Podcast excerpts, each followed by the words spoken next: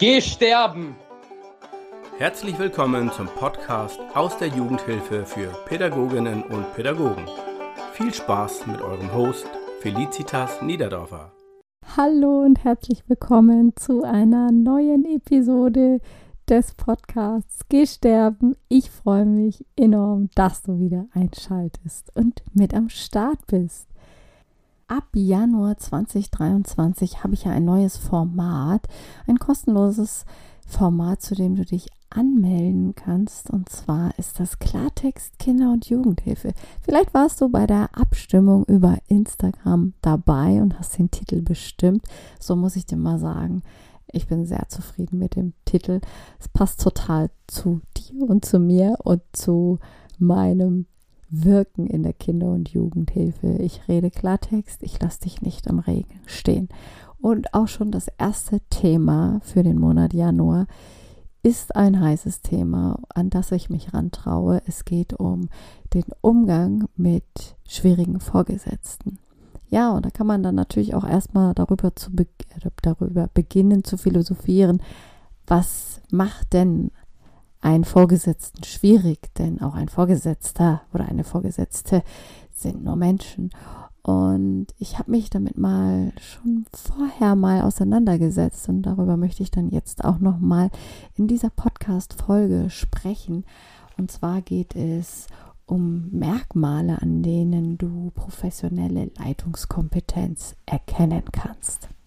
Und alle Leitungskräfte da draußen, auch wenn ich vielleicht an dem einen oder an der einen oder anderen Stelle den Finger in die Wunde lege, das ist gar nicht böse gemeint. Es geht doch in der Pädagogik um lebenslanges Lernen für uns Fachkräfte und jeder kann dazu lernen. Auch Leitungskräfte sind einfach nur Menschen.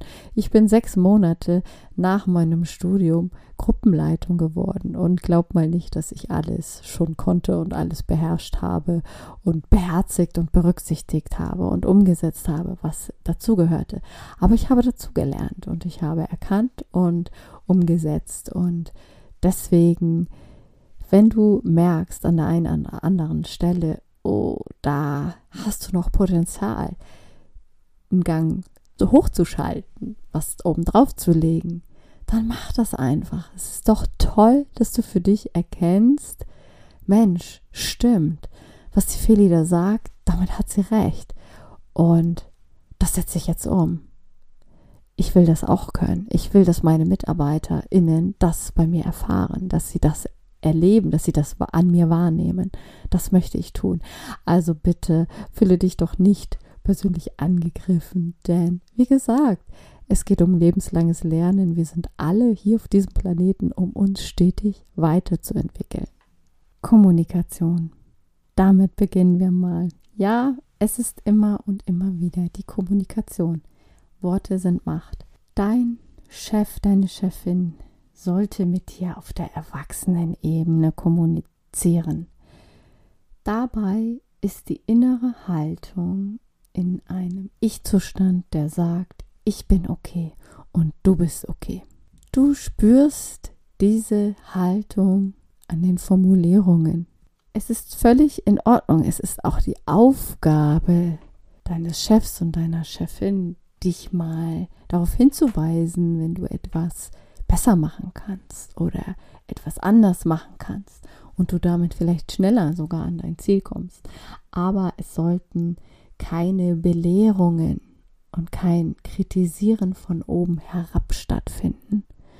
Dann erkennst du schon mal, dass es eine Kommunikation auf Augenhöhe gibt und nicht ich bin besser, weil ich bin der Chef und ich habe dir jetzt mal was zu sagen und du hast zuzuhören. Hast du einen Vorgesetzten, eine Vorgesetzte, die mit dir auf der Erwachsenenebene kommuniziert, dann wirst du auch keine bockigen oder trotzigen Aussagen und Vorwürfe hören. Und genauso wenig hörst du kein Jammern oder Klagen oder ja, es gibt ja auch diese typischen Machtdemonstrationen, wenn du denkst so, okay, mein Chef oder meine Chefin, die dachte jetzt innerlich, dir will ich es mal so richtig zeigen und haut dann mal einen raus. Das alles, all diese Beispiele haben nicht sehr viel mit professioneller Leitungskompetenz zu tun. Ein weiterer Punkt, äh, der auch die Kommunikation betrifft, ist ein ganz wichtiger Punkt. Und zwar, dein Chef oder deine Chefin spricht direkt mit dir. Sie spricht mit dir und sie spricht nicht über dich. Denn das ist natürlich richtig bescheiden. Da hörst du dann von deinem Kollegen oder deiner Kollegin, dass dein Chef aber gesagt hat, dass du ja an dem und dem Tag auch deine Arbeit nicht so richtig erledigt hast oder du hast irgendetwas falsch ins Protokoll eingetragen, du hast etwas vergessen zu erledigen, zu tun. Und du hörst das von deiner Kollegin und du weißt, ah ja, dann hat mein Chef mit dir darüber gesprochen. Man fühlt sich in diesem Moment betrogen auf eine Art und Weise. Man fragt sich, was wird denn da noch alles hinter meinem Rücken gesprochen?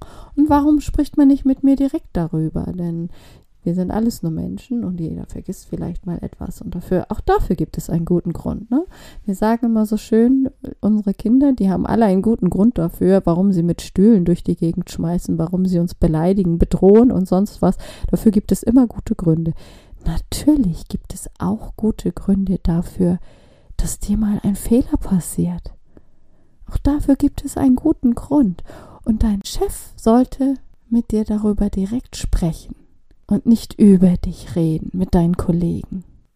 In welche Rolle dann dein Kollege oder deine Kollegin in diesem Moment kommt, wenn der Chef über dich mit ihm oder ihr spricht, es steht auf einem anderen Blatt Papier geschrieben.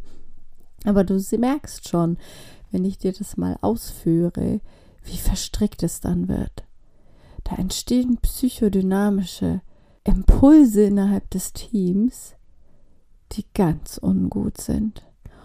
Und wenn das passiert, das hat sehr wenig mit professioneller Leitungskompetenz zu tun. So, die Geschichte mit der Kommunikation ist eigentlich super einfach. In einem professionellen pädagogischen Team spricht jeder miteinander, keiner übereinander. Und es ist etwas ganz Normales, es ist etwas Gewöhnliches, auch mal über kritische Themen zu sprechen. Es ist Normalität etwas Kritisches anzusprechen. Und je öfter man das tut, je weniger man Dinge unter den Teppich kehrt, desto normaler wird es. Da muss man dann auch nicht mehr als Teammitglied zusammenzucken und denken, oh mein Gott, jetzt spricht er das an. Hm, wie reagiert jetzt der darauf und was macht, was ist, wenn die das und das sagt? Das passiert dann alles nicht. Diese hintenrum Dynamiken innerhalb der Teammitglieder, die gibt's dann gar nicht. Auf diese Art und Weise kann das Team auch eine Einheit werden. Aber die Haltung muss von oben nach unten gelebt werden. Der Chef, die Chefin muss bereits leben. Ich spreche mit dir und ich spreche nicht über dich. Schau dir mal an, welche Türen es für Mitarbeiter öffnet, wenn ein dritter Mitarbeiter erlebt, der, Vor der oder die Vorgesetzte kommt zu mir und spricht mit mir über eine andere Mitarbeiterin.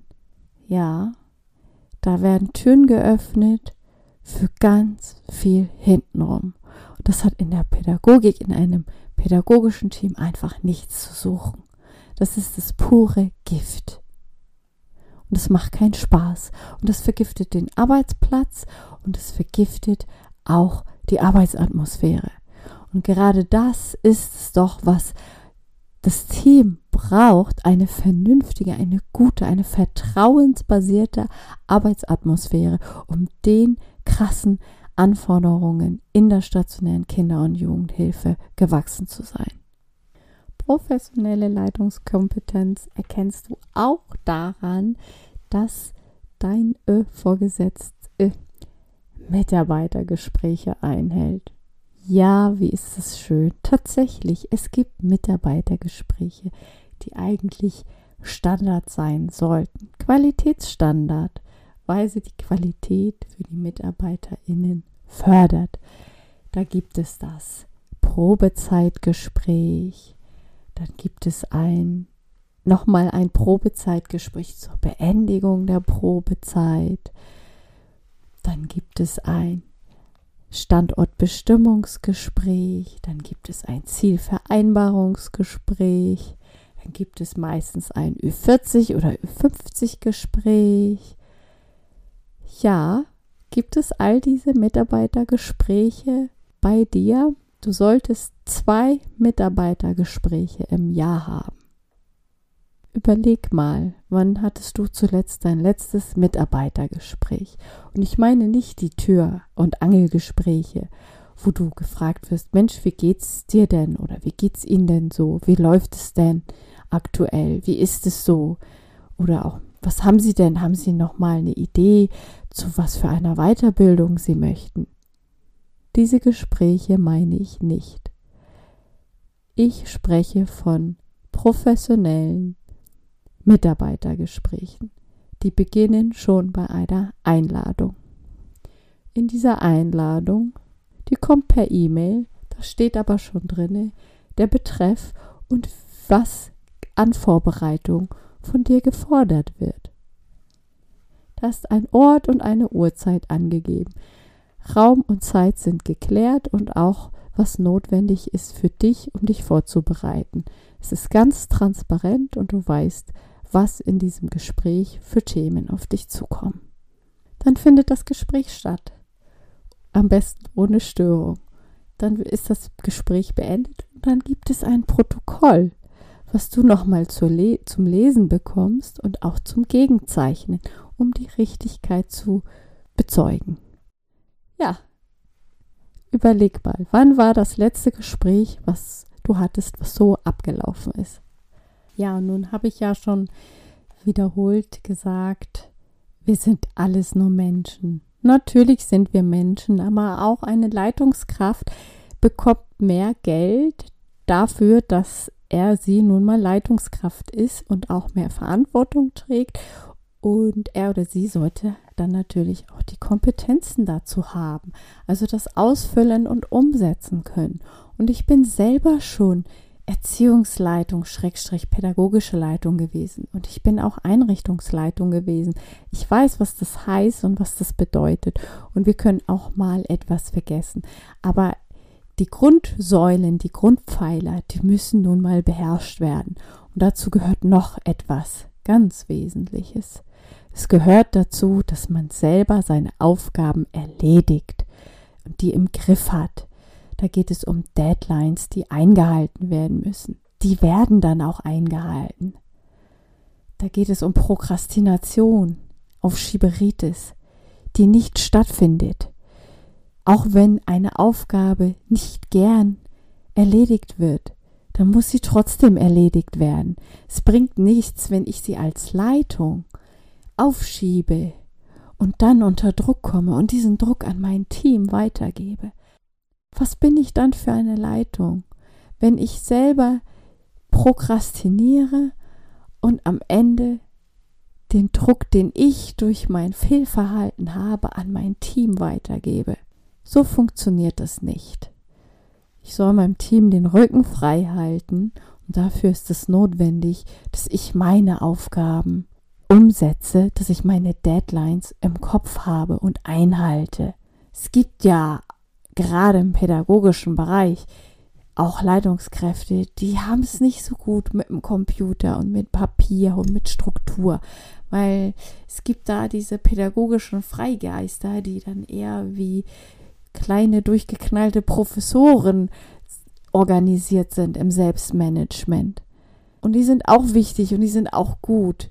Und es sind auch, trotzdem sind auch die manchmal gute Leitungskompetenzen, weil sie gelernt haben, sich in bestimmten Bereichen, an bestimmten Punkten anders zu organisieren. Aber es kann nicht sein, dass ich etwas aufschiebe und aufschiebe und das Team erinnert mich und ich sage, ja, wir haben noch Zeit, wir haben noch Zeit. Und dann auf einmal zwei Wochen vorher bricht die große Unruhe aus und kommt der Druck und ich habe scheiß Laune und mein Team kriegt das zu spüren und die müssen es ausbaden. Das darf nicht sein. Ein strukturiertes Selbstmanagement einer Leitungskraft gibt ja auch Halt und Orientierung für die MitarbeiterInnen. Das ist ja einfach so. Ein Teammitglied kommt auf die Leitung zu und fragt, sag mal, wann ist denn eigentlich dies, das und jenes nochmal dran? Und dann schaut die Leitung nach und sagt dann und dann. Und es ist eine Klarheit da. Aber wenn die Leitung dann erstmal selber rumwühlen muss in Zetteln und Mappen und Papierbergen und sich am Kopf kratzt und immer nervöser wird und anfängt etwas zu erklären und dann aber bei einem ganz anderen Thema landet, dann stiftet das eher so ein bisschen Unsicherheit und Unruhe. Signalisiert den Teammitgliedern auch eher, okay, ich kümmere mich bei meinen Aufgaben, Aufgaben, die mich, meinen Bereich, meinen Kompetenz- oder Verantwortungsbereich betreffen, da verlasse ich mich lieber auf meine Notizen und auf mein Management. Denn auf meine Leitung kann ich mich da nicht verlassen. Macht natürlich auch starke Mitarbeiter an der Stelle. ja, wir haben es nicht immer leicht mit unseren Vorgesetzten, aber wir selber, es ist vielleicht mit uns selber auch nicht immer ganz leicht. Also das muss ich jetzt auch nochmal sagen. Ähm, man muss immer auch schauen, wenn ich mit einem bestimmten Menschen ein bestimmt großes Problem habe, dann liegt es auch oftmals an einem selbst. Aber das muss nicht immer so sein. Es lohnt sich auf jeden Fall hinzugucken. Ich habe dir jetzt mal ein paar Merkmale gesagt, wo ich der Meinung bin, eine Leitungskraft muss diese Dinge auf jeden Fall umsetzen. Und tut sie es nicht, dann forderst doch mal ein. Schau doch mal, was passiert, wenn du nach einem Standortbestimmungsgespräch bittest oder fragst, danach fragst oder darum bittest. So. Ich freue mich, dass du bis zum Ende dabei warst. Vielleicht sehen wir uns auch Ende Januar bei Klartext Jugendhilfe, meinem neuen Format. Schön, dass du bis zum Ende dabei warst. Ich freue mich, nächste Episode wieder auf dich. Schön, dass die Folge bis zum Schluss interessant für dich war. Mehr Jugendhilfe-Content von Felicitas gibt es auf Insta unter felicitas.niederdorfer und im Newsletter Game Changer Post. Denn Jugendhilfe is better with letter.